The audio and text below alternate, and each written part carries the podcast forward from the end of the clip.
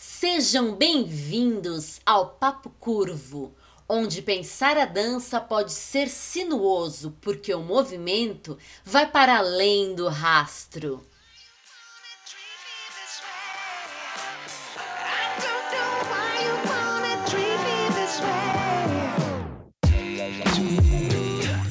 Papo Curvo, o papo mais fora da linha para os amantes de boas conversas dançantes.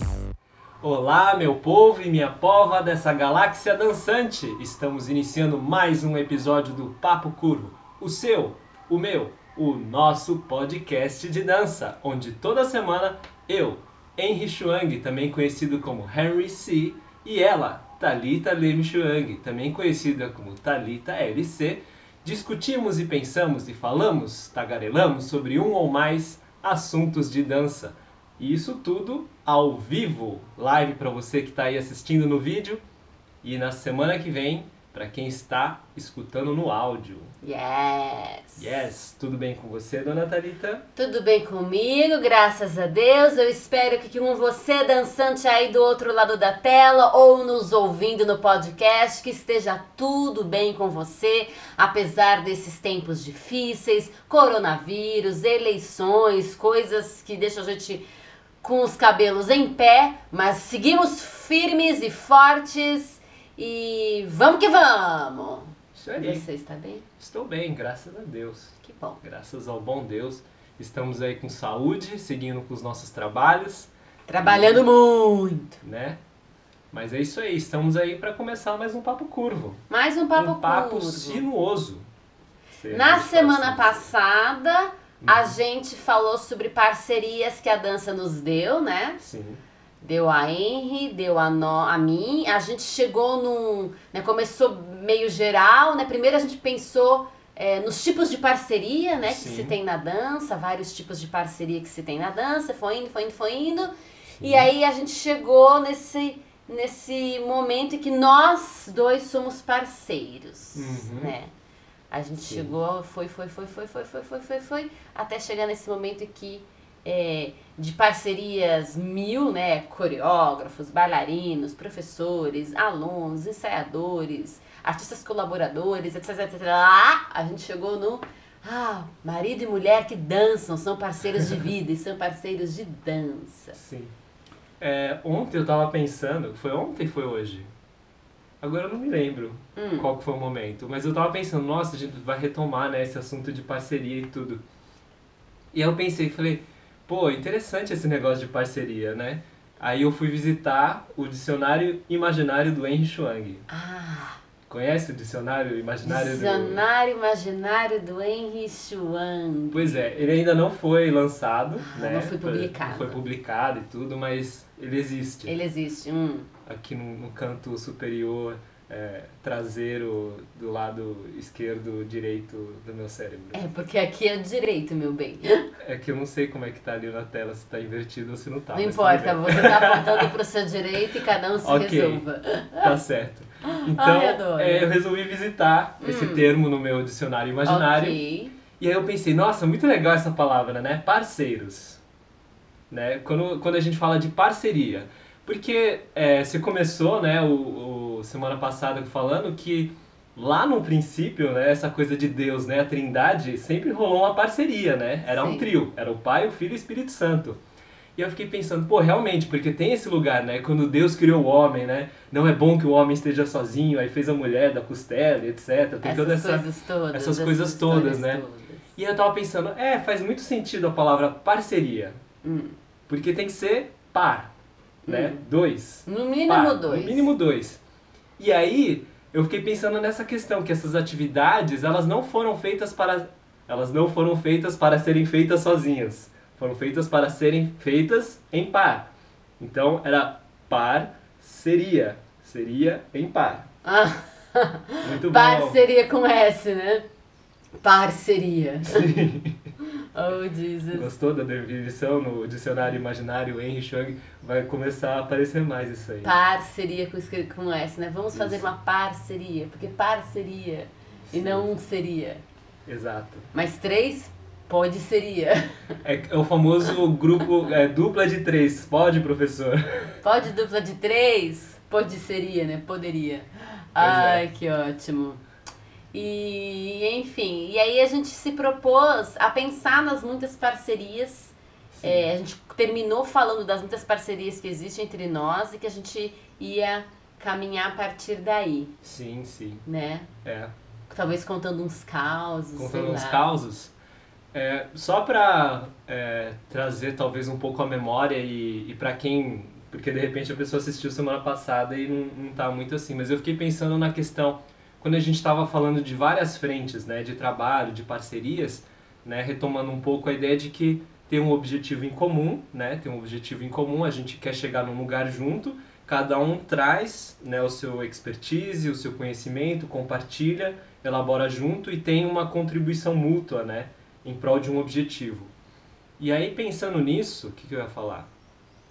Você, não sei, fez toda uma retomada Mas- mas maravilhosa tava das bonito, né? possibilidades de parceria na dança, Sim. de trabalho, de cooperação com um objetivo, foco em comum, para dizer que. Para dizer que essa troca, né, e, e a gente estava falando, que a gente finalizou falando desse lugar nosso, né, do casal, ele tem um lugar de respeito muito grande, né? A gente tinha É, a gente disse que pontuado. para ter uma parceria é preciso reconhecer o outro, Sim. a posição que o outro ocupa, seja de autoridade ou não, e a sua posição, a posição que a gente ocupa, Sim. seja de autoridade ou não, e é, ao reconhecer a, a própria po- posição, o próprio lugar e a do outro, estabelecer uma relação, estabelecer um sentimento, né, um- uma atitude de humildade. E de, né, é, mesmo que você seja autoridade de humildade e dar valor ao outro na posição que ele Sim. ocupa. Seja ele autoridade ou não, né? E isso certamente gera, ou deveria gerar, deve gerar mútuo respeito, né? Sim. E daí o que eu ia dizer que, para além do respeito, eu fiquei pensando na questão do interesse.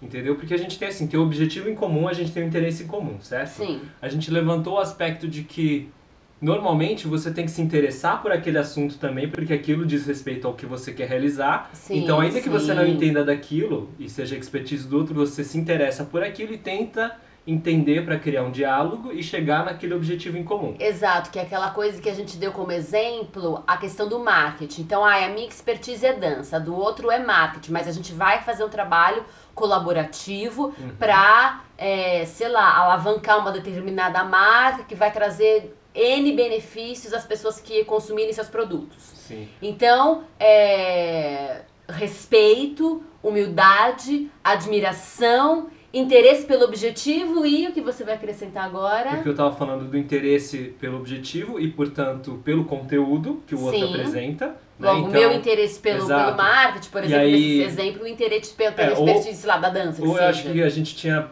pegado um exemplo que eu acho que é muito bacana, que é o, no aspecto do espetáculo. Então tem a parte da iluminação, tem a parte do som. Então o interesse nessas áreas e que faz um artista múltiplo. É, todos os artistas colaboradores se interessando por todas as áreas para que o espetáculo, né, que é o objetivo, seja feito de Sim. forma, né, que haja uma harmonia no pensamento e ele seja levado a cabo de forma né, bonita, plena, que traga Exato. realização e etc e tal. E eu acho que a camada assim que a gente deseja atingir, que aí eu acho que é o lugar onde a gente foi muito feliz e chegou com essa parceria nossa de vida, né, de trabalho e de vida, que é o lugar de se interessar tanto pelo objetivo em comum, Pelo quanto outro. pelo conteúdo, quanto pelo envolvimento do outro em aprender aquilo que é. É, eu, ia, eu, imagino, eu, eu tava imaginando que você ia trazer, né? Não só numa parceria o, é, o interesse pelo objetivo em comum e pelas áreas de expertise do outro, né? Para poder também é, tentar, na medida do possível, pensar como o outro, entender como o outro, exercer uma empatia visando esse objetivo em comum, mas também um interesse pela própria pessoa com quem você está colaborando, com E quem aí- você está estabelecendo uma parceria. E aí nesse aspecto também, é, principalmente pensando nesse objetivo. Então, o meu interesse na sua jornada em lidar com comigo, entendeu? Sim. E não simplesmente assim, Lidar ah, comigo, com o conteúdo que eu tô trazendo, Exato. com a coisa que eu tô colocando aqui nessa roda pra Exato, gente e não poder simplesmente assim, chegar e falar, objetivo. olha, eu tô falando de marketing, eu tô falando de iluminação, você tem que aprender porque é seu interesse também, porque a gente tá querendo chegar no Se objetivo vira. e se vira, entendeu? Se Tá aqui e se vira. E ah, você não entendeu, o problema é seu, entendeu? Vai estudar mais, vai gastar mais tempo, vai- Não, mas de acompanhar e, né, e tentar entender qual que é a dificuldade, como é que se pode ajudar e etc. Porque nesse exercício, né, uhum. de fazer, é, de se interessar pelo outro, pelo bem-estar do outro que está na mesma jornada é, com você e na mesma jornada que você, né, Sim. tá junto. Pelo inter... E também é, é, nesse exercício de se interessar, é, é, de ter interesse que o outro entenda é, compreenda alguma coisa daquilo que você está trazendo para que haja harmonia, para que nessa compreensão né, é, geral né, possa se alcançar o objetivo, é, nesse processo, nesse exercício, você aprende. Sim. Né? Claro. Como eu posso é, é, falar isso que eu falei com outras palavras de tal forma que essa pessoa que está colaborando comigo entenda. E a gente estava falando de artistas colaboradores, Sim. mas na relação professor-aluno, quais as palavras que posso trazer para que meu aluno entenda, uhum. né? E o aluno também, que palavras eu posso usar para que o meu professor, né, é, para que eu possa é, me fazer entender pelo meu professor, né? Uhum. E, e aí não é só uma questão de, de adaptar o discurso, hum. mas de no processo de adaptar o discurso também é ir educando a outra pessoa para o seu discurso. Então, no hum. primeiro momento, eu não posso falar o, o dancês, né? A língua da dança. Hum. E a pessoa não vai falar o marketês. Uhum. Mas, é, conforme a gente vai trocando, se interessando um pelo outro, pela jornada um do outro, se interessando pelos conteúdos, se, se interessando pelo objetivo em comum, pelo objetivo final, né, né, nesse processo todo, conforme isso vai acontecendo, eu vou aprendendo do marketês e o outro vai entendendo do dancês ou de qual língua que está em jogo aí, de quais expertises, de quais conteúdos e conhecimentos estão sendo colocados na roda em prol do objetivo em comum, do sonho em comum, do desejo em comum, né? E isso é bem legal. E é o que acontece basicamente com a gente diariamente. Vários advérbios sendo encadeados por Thalita LC, né?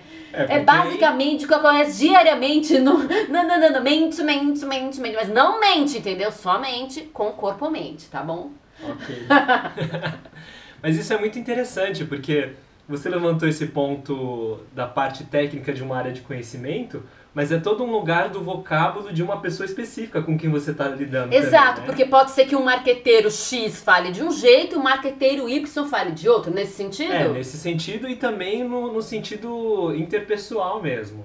Né? Que Sim. nem eu lembro da, da, história que seu pai conta, né? De, de quando ele trabalhava com, com o pessoal de obra, assim, que ele estava administrando algumas coisas. E até hoje, se tinha, ele encontra alguém de, né, e, desse e tem universo. gente de de regiões diferentes, né, que, que vieram, sei lá, do Nordeste, do Sul, de outro lugar, e cada um tem um sotaque diferente e ele ficava fazendo o exercício de entender e aí conseguir dialogar e, com a pessoa. de certa forma, é, entrar no universo da pessoa, não como é, num, é, num, numa atitude preconceituosa ou de deboche, não, não, mas o meu pai, ele faz isso até hoje, ele começa a ouvir a, a pessoa falando e de repente ele tá falando que nem ela sabe? Usando. Com o mesmo sotaque, é, ou com o mesmo jeito, com o mesmo... mesmo fluxo de fala, uhum. vibe, tempo.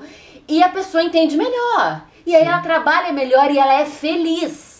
Isso não é um exercício de hipocrisia ou de deboche, ou de preconceito. É um exercício de, de por que temos esse objetivo em comum? Porque a gente Sim. quer realizar esse sonho ou quer Sim. realizar esse trabalho, mesmo que esse trabalho seja em prol de outra pessoa, como é o caso de obra, né? O cara vai lá trabalhar na obra, na construção, e quem vai habitar aquele lugar é outra pessoa, ou aquele lugar vai ser vendido, ou vai ser usado para negócios, não sei. Mas ele tem o objetivo de fazer o trabalho dele. Agora, você vem com um palavreado que a pessoa nem conhece, pode causar estranheza, pode causar, pode repelir a pessoa, a pessoa pode ser, né, se sentir afastada, colocada de lado mas é, se eu puder agregar, melhor. Principalmente se eu, naquela situação, estiver exercendo o papel da autoridade, um lugar do, supervis, do supervisor. Se eu for. Supervisão. Super, supervisão. É que eu pensei o bispo, né? O bispo significa supervisor. Então, se eu estiver no lugar de supervisão, se eu for bispo naquele, naquele contexto, se eu for o tutor principal, digamos assim, o cara que está administrando, o mordomo da situação, né? Uhum. São palavras. Né? O mordomo é administrador. Sim. Né? Bispo é o supervisor. Esse é o significado. São os significados dessas palavras. Então, aí ainda mais fazer esse exercício de, né? De, pô, como é que eu agrego, como é que eu trago junto para que essa pessoa faça e desempenhe o melhor papel possível, para que ela se sinta realizada, feliz com o que ela faz e para que a gente alcance os objetivos, né? E isso não é usar o outro, isso é uma forma de respeito. E lembrando que a palavra respeito significa olhar novamente. Então, quando a gente olha duas vezes para uma mesma coisa ou para uma mesma pessoa, a gente tem respeito, porque ao olhar de novo e de novo e de novo e de novo, né? Respeito, espectro de olhar e rede de novo, olhar de novo, de novo, de novo, de novo, a gente entende melhor. Ou, se não entende melhor, começa a levantar mais questionamentos e mais dúvidas. E ao levantar mais questionamentos e mais dúvidas, mais perguntas, eu sou levado a buscar resposta, porque o cérebro quer buscar resposta. E ao cérebro desejar buscar respostas, se você ali humildemente, de forma íntegra, se colocar no exercício de buscar essas respostas, as respostas virão e você vai passar a entender essa pessoa ou esse assunto melhor. Vocês viram isso que ela acabou de fazer? é incrível, né? Eu gosto muito disso, é muito legal. Por quê? Ela é muito tagarela. E eu também sou. E a gente é assim. Mas é um tagarela bom, porque a gente se preocupa muito nesse lugar, e a gente vem falando várias vezes, de explicar os conceitos, de explicar qual que é a ideia por trás daquilo que a gente está falando. Sim. Que é justamente para trazer, né, nesse lugar do respeito, desse olhar, de tentar se fazer entender para o outro. E, e evitar ao máximo é, ruídos, né? E, e evitar desentendimentos. Exato. Né? Então, como é que a gente otimiza? Parece às vezes que pô, é uma perda de tempo ficar explicando e refalando e, e, e falando Parafraseando. cada parafraseando, né? Tem As falas as todas. falas todas, mas ao mesmo tempo é, é, é muito interessante porque isso demonstra o seu interesse É. em, em, se, em se fazer entendido. E não, por exemplo, sei lá, é, é que é, é muito comum, né, quando a gente fala do, do famoso é, advocacy, né, quando, quando a pessoa começa a usar todo aquele palavreado e não tem uma explicação, entendeu? Do Exato. tipo, ó, esse termo significa tal, então daqui pra frente, quando eu usar esse termo, é esse significado. Não, usa o termo e vai repetindo e você se vira aí pra entender o que aconteceu. Exato. Então é, é muito interessante isso. Isso faz parte, né, do... Faz parte muito é faz faz muito faz é, parte da minha formação como pessoa. Uhum. Não é só uma coisa que eu peguei, sei lá, de, de universidade, de, de, de né, habitar o espaço acadêmico, não. Isso faz parte da minha formação porque é como os meus pais me criaram. Uhum. É, em especial como o meu pai me criou, né? De, é, você tem que falar de um jeito é, que as pessoas entendam. Ou você vai explicar quantas vezes for necessário para que a outra pessoa que está do teu lado, tá te ouvindo, tá prestando atenção em você, que ela consiga te entender. De tal forma que ela consiga te entender, você vai Uhum. explicar. E, e assim, no caso, por exemplo, do, do cara do direito, do advogado, se ele estiver numa roda de advogados e começar a jogar o tudo todo bem, mundo vai faz entender. parte do... Né, é, faz- exato, faz parte do universo. E é um universo grande, todos os advogados meio que se entendem, porque é uma língua bem estruturada e fechada, né? É, no que diz respeito às artes, é, em especial a dança, é, bolhas e bolhas, né? Sim, então, a sim. gente não tem muita Concordo. Unanimidade do, do, é, Do lingua- linguajar. do linguajar da dança, o que é, é problemático em, alguns, em muitos aspectos. É, eu não tô falando é, sobre uma hegemonia de pensamento, hegemonia de sei lá o que, de estética. Não é isso. Estou falando para todo mundo dançar igual, pensar igual. Não é isso.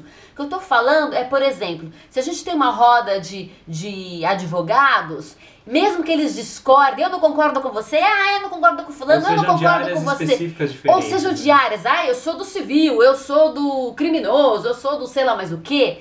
Os termos é, conceituais são os mesmos. Então, Uhum. se eu falo tal coisa, eu não preciso explicar qual conceito, é, qual que, em que em que, que eu estou fundamentando aquela palavra? Olha, eu estou usando esse conceito. Talvez existam palavras no universo do advogado que precisem, Sim, tá? sim. Mas na grande maioria, é, se eu falo tal, você entende que é tal. Mesmo que você discorde com a minha opinião e com o meu pensamento como um todo. Mas se eu falo tal coisa, é tal coisa. Então, assim, se eu falo banana, você pode não concordar com todo o meu pensamento, que inclui a palavra banana. Mas a palavra banana você entendeu. É tipo isso. Agora, nem me engasguei com a minha própria baba. Agora, na Respira. dança, respira, Thalia, respira e não pira. Agora, na dança, é assim, fala, às vezes, é, eu falo corpo. Fulano não é, não é só o pensamento, nem entende a palavra que eu tô falando, entendeu? Então a gente tem dificuldades. Na música, por exemplo, mesmo que uma pessoa trabalhe com ritmos africanos, ou outra pessoa trabalhe com a escala oriental, ou a outra pessoa trabalhe com rock and roll, ou outro toca Chopin, não importa. Na música, quando fala é lá, dó, ré, mi, é lá, dó, ré, mi, fá e acabou, entendeu? É lá em todos os lugares, porque não é uma coisa que diz respeito ao que você pensa, ou o que você faz, ou a estética que você utiliza. Fá e acabou, entendeu? Na dança a gente tem problema, inclusive, com isso. Exato. E aí dificulta muito. Então, eu particularmente, porque fico nesse desejo de que você aí do outro lado da telinha, ou que você que tá me escutando, me entenda, porque eu quero que você me entenda, eu fico explicando os conceitos. E às vezes, gente, a minha cabeça roda, porque eu preciso explicar o que, que eu tô falando, o que, que eu tô chamando de corpo, apesar que ok, né? O que, que eu tô chamando de mente, o que, que eu tô chamando de. é, técnica, o que eu tô chamando de código, o que eu tô chamando de expressão, o que eu tô chamando de composição, o que eu tô chamando de coreografia. O que, por quê? Porque a gente não tem nenhum tipo de vocabulário de, olha, a gente pode discordar, o meu pensamento pode ser um, o seu outro, e maravilha, mas a gente se entende nas palavras. Não, a dança tem uma barreira primeira, a gente nem se entende nas palavras, a gente tem que explicar as palavras para depois explicar o pensamento, daí já foi 20 horas e a gente Então. não chegou a nenhuma conclusão. Sim. Mas exatamente isso a Carol aí comentou, né? Porque não existe uma formalização padronizada do básico que deveríamos, entre aspas, aprender. E aí ela fez o comentário de que na França existe, né? Isso é muito interessante. Sim. Porque o que existe na França, você até estava comentando esses Sim. dias, de que é, para você entrar em contexto de ensino de dança, é obrigatório que você tenha no mínimo um curso técnico. É, né? a questão Pra- na, na, na França é o seguinte, você tem, existem as universidades de dança e você pode ir lá fazer uma formação em licenciatura e bacharelado, tá? Eles têm os termos deles. Uhum. Mas, se você quer ser professor e não tem, né, vamos supor que você Ainda tem que a uma... sua formação seja da vida, né? Exato, é isso que eu falar. cultural. Você tem uma vivência, você é um professor da vida, você é um mestre de uma dança popular, de uma técnica tradicional, folclórica, dos antepassados, sei lá o que, não importa. Entrou em contexto de ensino, você tem que fazer uma formação técnica. E todo mundo faz a mesma prova no final dessa formação, tipo uma OAB. Né, da, é, do ensino de dança, totalmente diferenciado do ensino de educação física. Todo mundo faz essa prova. E se você passou na prova, você vai dar aula. Por quê? Porque é parte do pressuposto que o ensino contexto, o, o contexto de ensino, quando a gente está numa situação de ensino, você precisa de conhecimentos de pedagógicos. Você precisa ser munido disso. Então, meu filho vai aprender. E isso não, é não diz respeito tão som, é, só ao ensino formal, porque aqui no Brasil, para você entrar no ensino formal, para dar aula na grade curricular, você também tem que ter uma licenciatura né? Para dar aula no extracurricular, nas academias, nos estúdios de dança, nas escolas particulares, não tem problema. Escolas particulares de dança, só de dança, tá? Não, aí tudo bem, não tem problema. Você não precisa ter uma licenciatura, ser licenciado. Mas para você dar aula na grade curricular do ensino formal, ou seja, para ensino para educação infantil, ensino fundamental 1, ensino fundamental 2, ensino médio, para dar aula lá, você tem que ser licenciado. É uma obrigatoriedade aqui no Brasil. Agora na França, essa obrigatoriedade é para qualquer espaço de ensino, que é muito bacana. E tem que formalizar um vocabulário. Claro, a gente teria que formalizar um vocabulário de tal forma que não menosprezasse outros fazeres, mas que também empoderasse capacitar, e capacitasse todos os fazeres diversos a se comunicarem. Entendeu? É, que, e é verdade- isso. E pra mim, assim, é um vocabulário mínimo sobre o corpo, a estrutura do corpo, e mínimo sobre os conteúdos que compõem a dança.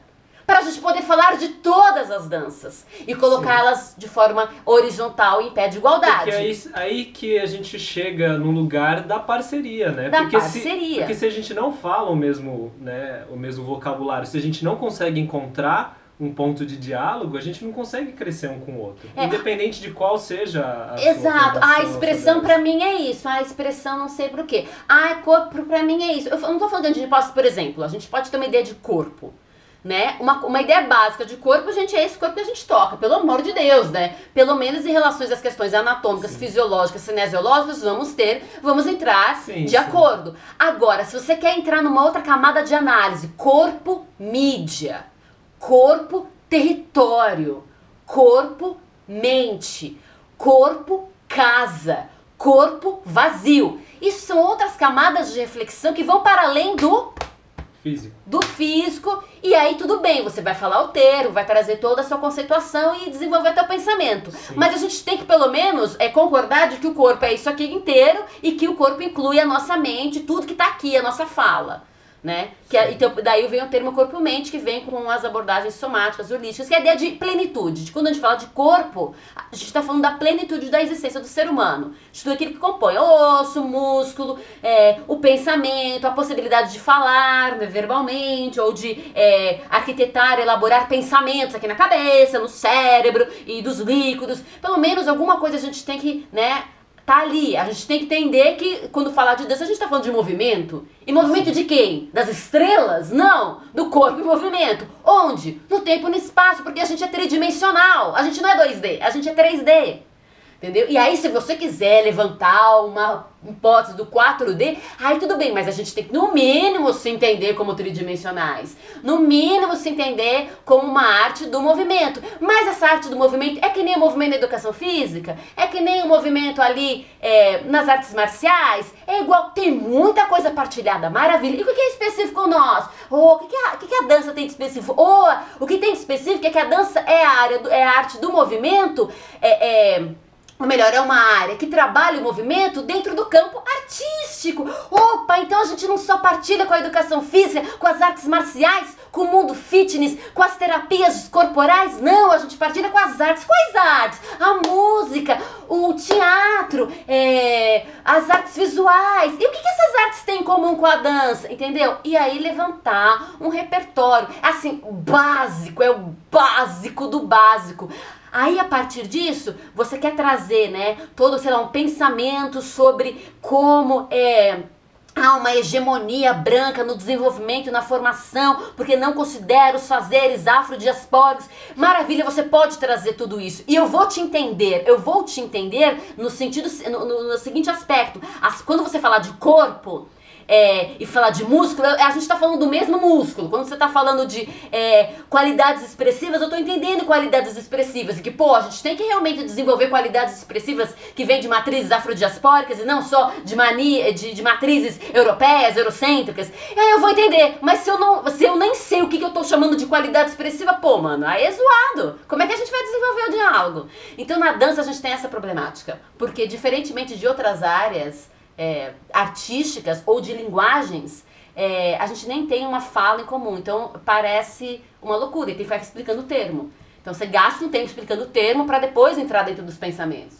É muito louco. Viram a revolta? Eu conheço essa revolta. Sabe o que é a revolta? A revolta é a impossibilidade de diálogo, que é essa coisa que a gente gosta tanto. E por isso temos o papo curvo, para dialogar, para conversar. dialogar. né? Porque é isso, rola uma revolta, né? E é, e é difícil, porque às vezes, e, é- e isso é engraçado, isso que você levantou, né? Desse, desse preconceito, é, dessa visão, desse discurso até, né? Dessa opressão, disso, daquilo, do, do, em relação às danças de matrizes africanas e das matrizes brancas, da, da hegemonia, etc.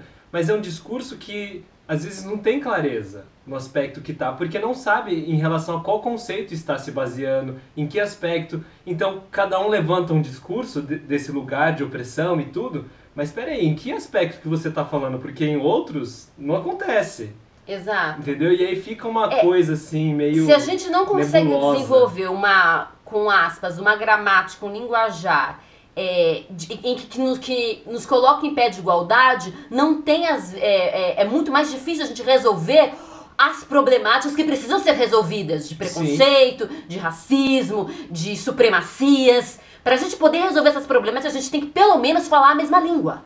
Sim. Entendeu? a gente tem que pelo menos falar a mesma língua. Então, por exemplo, queremos resolver problemáticas de racismo, supremacia branca, hegemonia, sei lá mais o que. No Brasil, a gente tem que pelo menos falar português.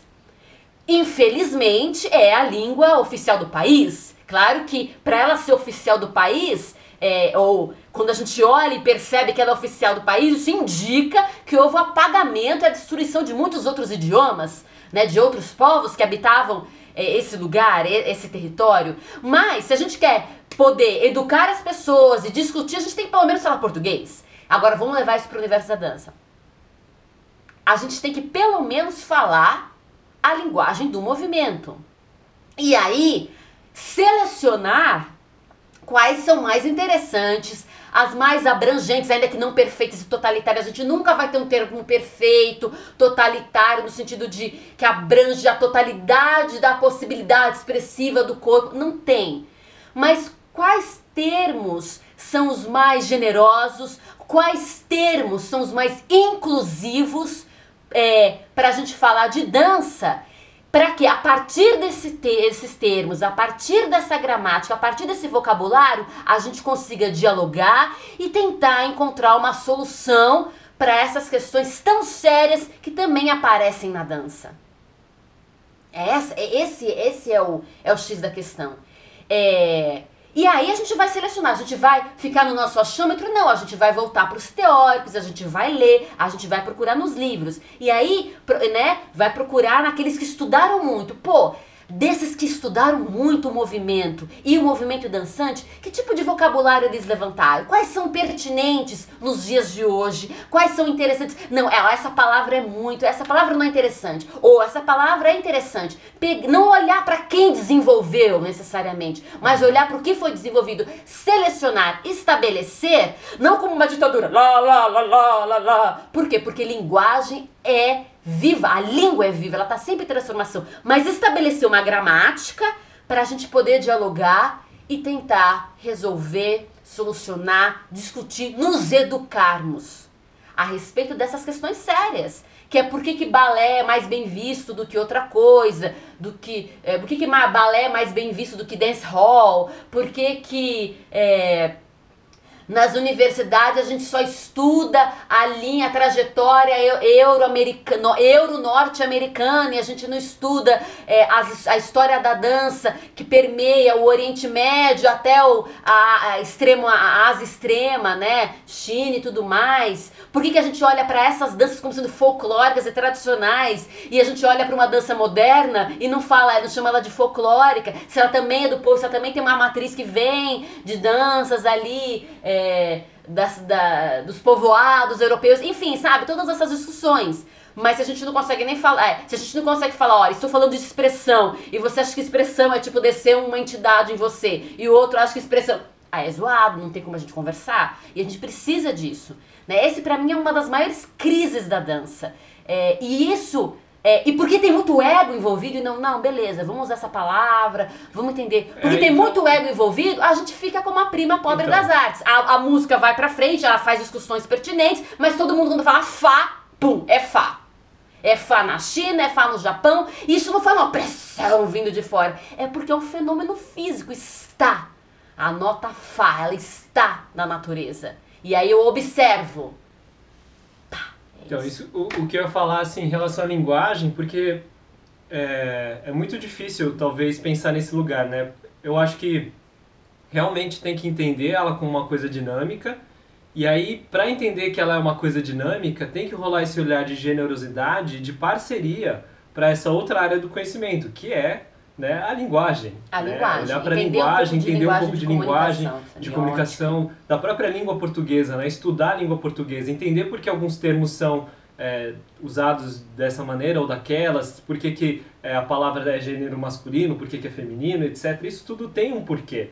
Né? Então entender um pouco dessas coisas e não simplesmente é, levantar assim, uma bandeira, um discurso é, e tentar fazer um protesto, entendeu, para resolver a questão, porque é, abre um lugar. Claro que é importante defender um ideal e ter um, um, ideal, um foco em mente e falar: isso aqui é o que eu busco, é isso que eu quero resolver, eu quero denunciar esses problemas, eu quero trazer luz né, a, a esse ponto, a esse aspecto, mas é sempre nesse lugar, como a gente está falando, de trazer para o diálogo. E não simplesmente também, assim como foi imposto né, um lugar que você está criticando de uma visão eurocêntrica, uma visão que seja né, da, da hegemonia é, branca ou do que for, e você querendo rebater com, com, com o mesmo tipo de ação e atitude, e não abrir para o diálogo, para o discurso e, e conversar e ponderar.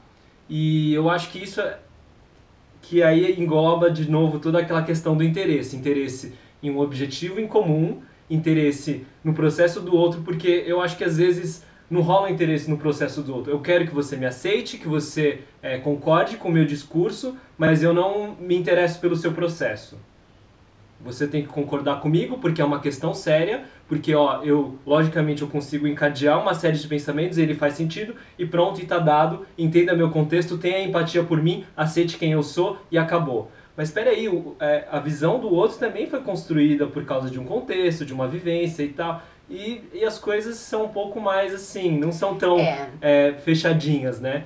Então, quando eu trago essa ideia nova, o quão importante é a gente ter, estar preparado para abrir e se interessar pelo outro, colocar sim as nossas opiniões e colocar, mas também se interessar pelo processo do outro. E nesse interesse, como encontrar é, palavras, como encontrar maneiras de fazer, né? seja no discurso, seja na ação, que seja, opa, aqui a gente consegue encontrar um progresso, aqui a gente consegue resolver. É, eu acredito assim, que existem algumas máximas. Uma uhum. das máximas é, ninguém está vazio. Sim. Quando você fala com alguém, você está falando com alguém que tem uma bagagem e que tem hábitos e pensamentos que moldam ela. Pode ser que o que você esteja apresentando para ela seja pura, seja alienígena, uma língua alienígena. Entendeu? De ET, porque ela não entende. Ela é responsável pelo que ela entende e ela é responsável pelo que ela não entende de certa forma. Mas não a ponto de vamos pedre apedrejar esta pessoa. Por quê? Porque ela foi criada num contexto, ela tem uma história, uma vida que fez ela ter aquela bagagem, aquela malinha da Mary Poppins com aquelas coisas ali dentro. Então, é, então essa é a primeira coisa. Então, as pessoas não vêm vazias, elas têm bagagem. Segunda premissa, ou segunda máxima, máxima, muito é importante porque são máximas, é nem tudo é construto social. Nem tudo é construto social. Nem tudo, a outra máxima, nem tudo é genético. Tem coisa que é construto social. Tem coisa que é genética.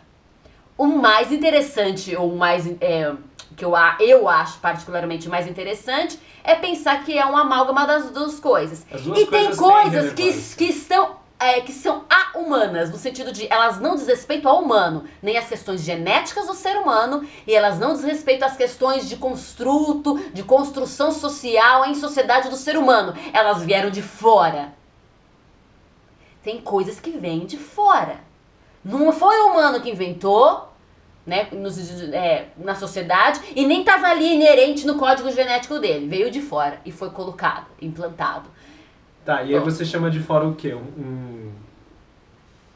Você tá falando de alienígenas. Não, é, é, ok, a pessoa pode entender como alienígena, mas no meu ponto de vista, na maneira como eu então entendo, é, aquilo que vem de fora, por exemplo, são algumas são as questões morais. As questões morais não são genéticas. E elas não são construto social. A moralidade é, é, do ser humano, é, que permeia todas, todas as sociedades, Cada sociedade faz uma leitura, mas está ali presente.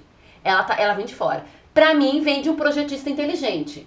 Certo. E ela é uma das provas da existência de um projetista inteligente. Certo. Por exemplo, é, a ideia de comer, né, literalmente mastigar, não de, enfim, comer o próximo é uma, né, de, de antropofagia. É, antropofagia, ela é uma coisa que é, é, é mal vista praticamente por todas as sociedades.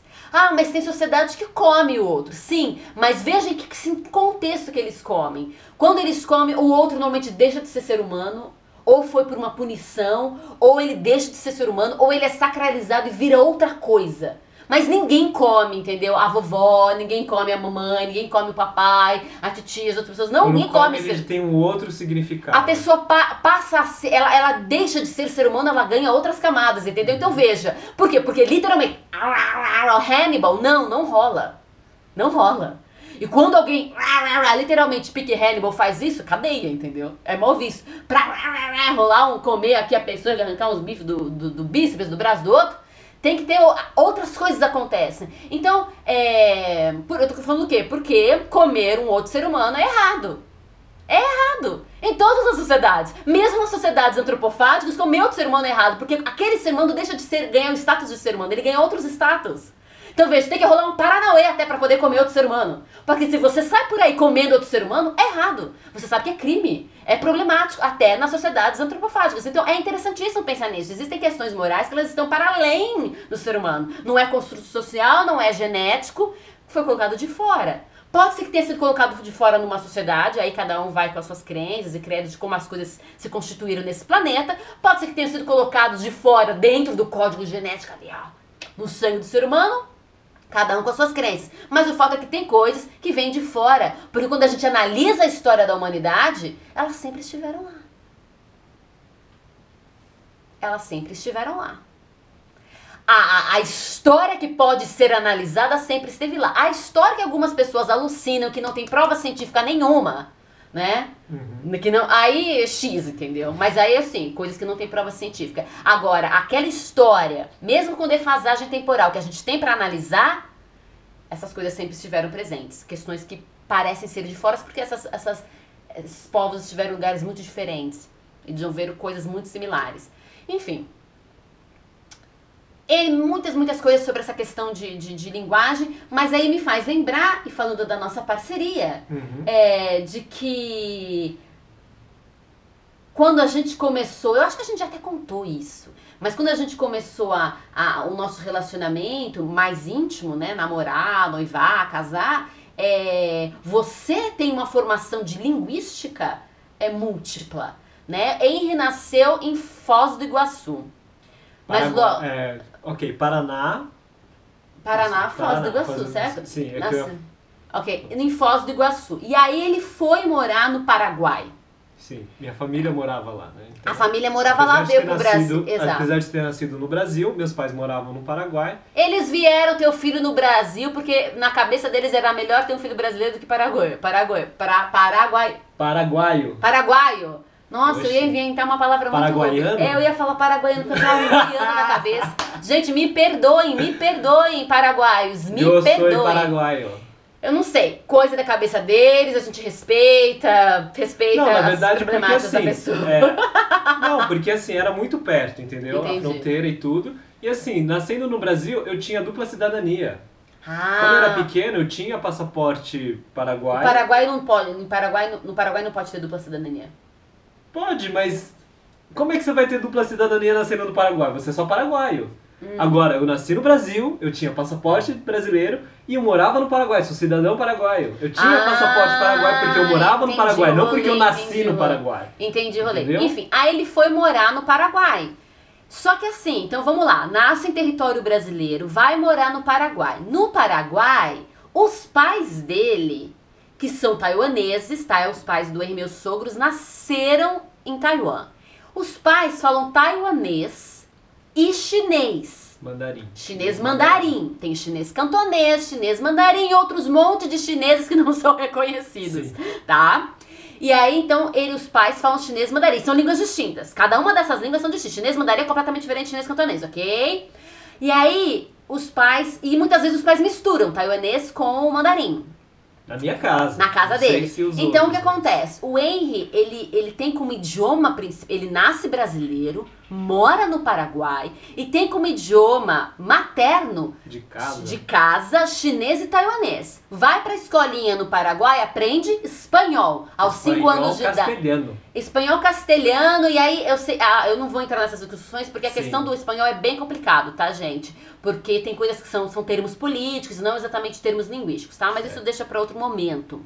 Okay. Vai aprender espanhol, vem com 5 anos pro Brasil, falando na casa dele chinês com taiwanês, tendo esse espanhol ali e vai aprender português. Agora, aos 5 anos de idade, vai para a escola no Brasil aprender português. Por um tempo fala portunhol, Sim. até que o espanhol morre, morre, talvez com aspas, não sei, e ficam e prevalece o português, o chinês, o taiwanês, e aí ele vai e estuda inglês e adiciona esse outro idioma.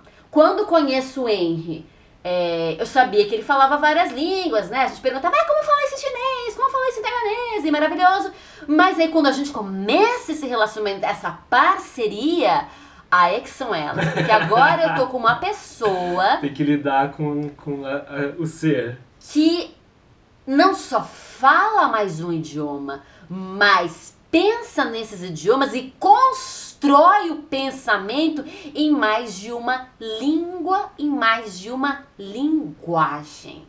Porque aí não é só a fala verbal, mas todas as coisas que, que estão presentes numa linguagem. Gente, os nossos gestos, a maneira como a gente mexe a cabeça, o nosso olho faz parte da língua que a gente fala.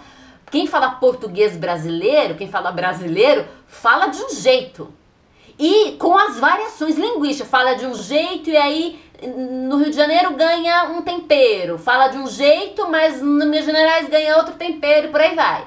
Agora, esse aqui fala taiwanês, fala chinês, fala português e cada uma dessas línguas são linguagens diferentes, né? elas são línguas e linguagens, então elas trazem todas essas coisas. E aí a gente vai conversar sobre um assunto sério. A Thalita fala outros idiomas, mas a língua materna e o idioma que ela mais pensa e desenvolve os raciocínios mais complexos é o português. E ela é uma pessoa de raciocínios complexos. Agora o casal vai conversar sobre coisas complexas. A Thalita com o português lá dela, todo, todo blá blá blá. E aí esse menino com um pensamento que mistura idioma. E pra gente se entender. E aí? E Como aí? é que foi isso? Como é que foi esse início de parceria na hora de falar de assuntos complexos, né, de devaneios Isso- e elaborações mentais? Isso tudo é muito interessante porque, voltando um pouquinho na, na história, porque assim, é, todo o meu período, porque mi- minha primeira formação, né, é, graduação em faculdade foi marketing e propaganda. E até eu entrar na faculdade de dança, eu não tinha percebido que eu gostava de ler.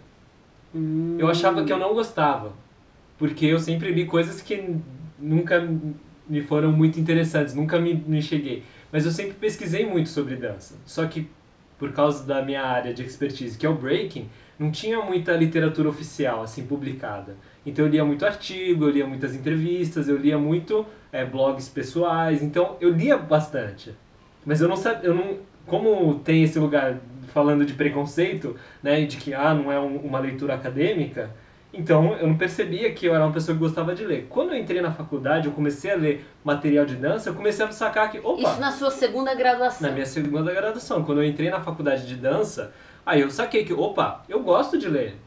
Isso aqui eh, eu achava que eu não gostava, mas isso aqui eu gosto de ler. E aí começou todo um processo de educação e isso começou a aumentar o meu vocabulário também Hum, né? Abriu um novo lugar, porque apesar de ter estudado marketing, eu ficava um pouco tinha uma relutância, então eu não, eu não abracei assim a faculdade de marketing, tipo, Vou ler e devorar esses livros, e aí esse conhecimento e eu vou, e eu vou abraçar esse discurso marquetês, entendeu? Eu, eu tenho noção de tal, mas ok, entendeu? Mas aí com a dança começou um, opa, um outro processo. E aí, quando a gente começou o relacionamento, aí foi muito louco, porque eu, eu, percebi logo de cara que você era uma pessoa que, pô, realmente era uma pessoa do discurso. Tanto que eu gostava muito quando você né, abria a boca nas rodas de conversa e dava é, o, a sua opinião sobre o que você achou, quando você fazia as suas análises a respeito do trabalho que a gente assistia ali, né? E, e aquilo foi uma coisa muito interessante. Tanto que mesmo antes da gente começar o relacionamento, a gente começou a trocar muito texto, Sim. né? De falar, de conversar. Textos enormes via Messenger do Facebook, minha Exato. gente. E, e aí quando a gente entrou nesse relacionamento um pouco mais profundo, eu acho que é, porque quando a gente está falando de, de questões externas, né, de é, conte, é, contextos não, mas de conhecimentos, né, externos a, a, a uma produção própria, então a gente está sempre amarrando com algum conceito aí que já existe, alguma coisa que alguém já é, estabeleceu. Então eu aponto Levanta a referência e faz as e vai amarrações. apontando. Então, ó, eu tô falando disso, eu tô falando daquilo, e aí resolvia com Uhum. relativa facilidade. E aí mesmo quando a gente entrou, quando a gente é, conversava de dança, e muitas vezes a gente se questionava, ah, mas quando você tá falando disso, o que, que você quer dizer com isso? O que, você quer dizer com aquilo? Ah, tô falando de fulano de tal, Exato. tô falando que o Marcelo Porque- fez, tô falando que... Porque o que lá, acontece? o que meu tem processo na faculdade também foi um processo muito nesse aspecto, de olhar para todas aquelas danças que eram ensinadas e que eram estudadas na faculdade e como que eu trazia pro meu universo de dança, para aquilo que era meu conhecimento. Então, como que eu fazia leitura? Ah, isso aqui então deve ser mais ou menos isso, isso aqui deve ser aquilo. Tanto que eu tive várias conversas com o Clayton também, né? Na época que ele ele ele estava ali também, ele era uma Walker, né, que é Sim. Grande bailarina também, muito bom. Muito bom, Crumper, performer, performer contemporâneo de crump. Maravilhoso, enfim. E a gente teve muita, muita troca, porque ele dava monitoria de crumping lá também. E eu Uhum. fiz a monitoria dele, a gente conversava bastante. A Letícia Vicoretti também estava fazendo, então a gente, a gente trocava bastante. Mas nesse aspecto de ir, como é que eu, eu resolvo isso que Ouvi já tá... isso, como é que eu trago É, pra como é cá que eu dialogo com aquilo que eu já tenho aqui? dança. E aí quando a gente começou o relacionamento, isso começou a ganhar proporções assim... É, Estratosféricas. estratosféricas, porque ele começou a permear toda, todos os ambientes da minha vida, né? Todos os contextos, Nós todas as coisas que eu faço. tudo. E aí foi uma coisa muito interessante, porque apesar de eu sempre gostar de conversar muito e tagarelar e, e falar, é aquilo que você falou, a gente é muito sociável, a gente é muito bom em tipo, ah, vamos conversar e tal. Mas entrar nas profundezas do meu ser e compartilhar coisas que me são particulares ainda era um pouco difícil. Porque é de cultura asiática ser um pouco mais. Ah, a gente fala um pouquinho de tudo, você conhece o que Sim, eu faço, sim, mas sim. você não sabe exatamente o que eu penso. Exato. A gente sabe o que cada um tá fazendo, a gente sabe o que os familiares estão fazendo, o que estão aprontando e tal. Mas você não sabe, você não conhece no íntimo qual que é o sonho daquela pessoa. E a Thalita é LC desejo. gosta de saber exatamente o que as pessoas pensam, Gosta minha de cavocar. Eu gosto. Ó, claro, claro, a gente nunca vai saber sempre quem. Eu sou a pessoa que mais sei de mim, ele é a pessoa que mais sabe dele, Deus sabe mais ainda. Mas a questão, eu gosto de cavocar. Sim, e eu queria saber coisas, é, ideias profundas que estavam ali na cabeça. Queria pegar do raciocínio. E aí o que aconteceu? Eu falava, falava, falava e. Silêncio. Silêncio, minha gente. Ele ficava Porque- no silêncio parado olhando. E é aí um muito- dia eu perguntei, por que, que você não responde o que eu falo? Ele falou, porque eu tô, tipo, Organizando. eu, parte do que eu quero falar pra você tá em taiwanês, outra parte que eu quero falar pra você está em português, tem parte do meu pensamento que tá em chinês, tem uma coisa que veio aqui que tá em inglês, como é que eu vou falar pra você o que eu tô pensando? Gente, entendeu? Eu tô usando isso, essa história nossa de parceria como Sim. metáfora do que acontece na dança, que a gente já falou nas parcerias de dança. Sim. Mas é, exatamente nesse lugar, porque é claro, né, que a gente falou, porque rolou, rola um interesse de, ah, eu quero entender o que o outro Eu tô tem. apaixonada por esse Apaixonada, homem, eu quero entender tudo que ele pensa. Mesmo quando ela falava muito, eu fazia apontamentos que ela, ela achava esquisitíssimas as perguntas que eu fazia. Esquisitíssimo, as, Né? perguntas, a escolha de palavras, tipo, Mas- nossa, que língua é essa que E- você tá falando? E não, e os pontos que ela, ela explicava uma coisa e eu fazia perguntas pontuais que pra mim fazia sentido, porque aquilo fazia sentido na minha cabeça como aquilo ia se organizar e aí me dá é, o quadro maior, né? O big É, picture. as daquilo. ênfases que ele dava no meu discurso eram completamente diferentes das ênfases que eu mesma dava pro meu próprio discurso. Pra mim, é, a A, X e D são os pontos principais. Pra ele, L, F, J, entendeu? Opa, como assim? Ou como esses detalhes compunham e apontavam pra outras questões que são, às vezes, meio subliminares. Exato. Que a gente mesmo não percebe. Exato. E aí eu comecei a, a, a fazer esse tipo de exercício. Que, ah, no meu discurso que às vezes eu resolvia de maneira simples. Opa, mas quando eu resolvo de maneira simples, né? sim- eu simplifico muito. Com aspas, tá, Com aspas, Simples com Eu, aspas. eu, eu percebo que tem, gera muito ruído, gera muito espaço para desentendimento, do tipo, não, isso aqui não é exatamente o que eu quis dizer, eu quis dizer assim, mas... eh, E aí começa a apertar de um lado para o outro. Que é aquela história, né, que teve até um livro que, que você leu, foi o Business as Mission, que fala sobre a questão cultural de que, às vezes, o, o não é, é não, o sim é talvez, e o sim É, pode ser não sim. é não, e sim pode ser talvez ou não. Não, é, não é não. Agora, sim, pode, ser sim, talvez, ou não. Então tem culturas que é isso. Agora, vai vendo. O que você me disse é sim, talvez ou não. Exato. Porque tal coisa entende que é não, mas isso aqui é sim, é talvez ou é não. Porque aí eu comecei a perceber, isso, eu comecei a perceber várias vezes, é, depois que a gente começou isso, porque eu não reparava, mas eu comecei a reparar isso na conversa com os meus pais. Quando eles esperavam Você que eu tivesse uma análise. reação e eu tinha uma outra reação, aí eu Eles falava, ah, estranhavam. mas, mas o meu pai falou isso. Ela falou, sim, mas ele queria que você tivesse feito assado. Daí eu ele parei não e falou pra mas por que fazer ele não assado? falou? Porque eu comecei a ter esse lugar de exatamente o que eu quero que faça, eu falo. Ainda que às vezes parece, nossa, isso parece muito egoísta, né? Eu queria que você fizesse assim. Mas é um desejo meu e eu tô comunicando com sinceridade. Só que às vezes é, o lugar asiático tem um lugar do tipo, ah, eu posso parecer muito agressivo, então eu vou jogar um talvez, que aí se a pessoa, se a pessoa normalmente me conhece, ela vai, ela vai sacar que eu tô querendo. Se ela me conhece, ela vai sacar exatamente, ela vai fazer o adivinhômetro da mente. Exato. E, e aí eu comecei a perceber, porque parece que, nossa, mas foi depois que você entrou com, com, com esse. Você conheceu ela, né? Que, você deu esse que problema deu todo. esse- Não, não é isso. Não é isso que eu ia falar. É que depois que você é, conheceu, começou a vir à tona esse tipo de situação. Não, é uma situação que já se repetia, mas aí houve a constatação da minha parte, entendeu? De que essas situações aconteciam e eram repetitivas e recorrentes na minha vida.